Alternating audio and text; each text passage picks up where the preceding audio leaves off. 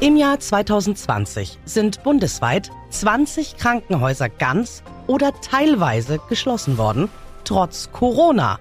Protestiert wird aktuell in Geislingen, da soll die Helfenstein-Klinik dicht gemacht werden.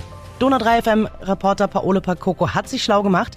Paolo, was ist da los? Ein breites Bündnis hat sich in Geislingen aufgestellt und kämpft für den Erhalt des Hauses. Die CDU-Kreistagsfraktion lehnt den Plan zur Neustrukturierung auch schon mal ab. Und in der nächsten Geislinger Gemeinderatssitzung geht es auch um die Alp-Filz-Kliniken. Ende Mai soll dann der Kreistag über die Zukunft des Hauses entscheiden. In Göppingen entsteht parallel ein Neubau der Klinik am Eichert. Die soll dann zentralisiert den gesamten Landkreis versorgen. Wie sieht's sonst aus mit dicht gemachten Kliniken bei uns in der Region? Also angefangen hat das am Beispiel Ochsenhausen und Riedlingen mit der Privatisierung der Kreiskliniken und der Vergabe an die Sana-Gesellschaft im Jahr 2012. Das Krankenhaus in Ochsenhausen ist vor bald zehn Jahren schon dicht gemacht worden. Das Krankenhaus Riedlingen ist seit Mitte letzten Jahres geschlossen. Das Zentralkrankenhaus in Biberach soll übernehmen. Im September diesen Jahres soll das eröffnet werden. Haben wir denn jetzt insgesamt weniger Betten und Warum werden überhaupt so viele Kliniken geschlossen? Laut Statistischem Bundesamt ist die Anzahl der Krankenhausbetten gesunken, die Zahl der Intensivbetten, die ist aber gestiegen und geschlossen werden die kleinen Häuser, weil sie fast nie ganz ausgelastet waren und damit wirtschaftlich Verluste geschrieben haben.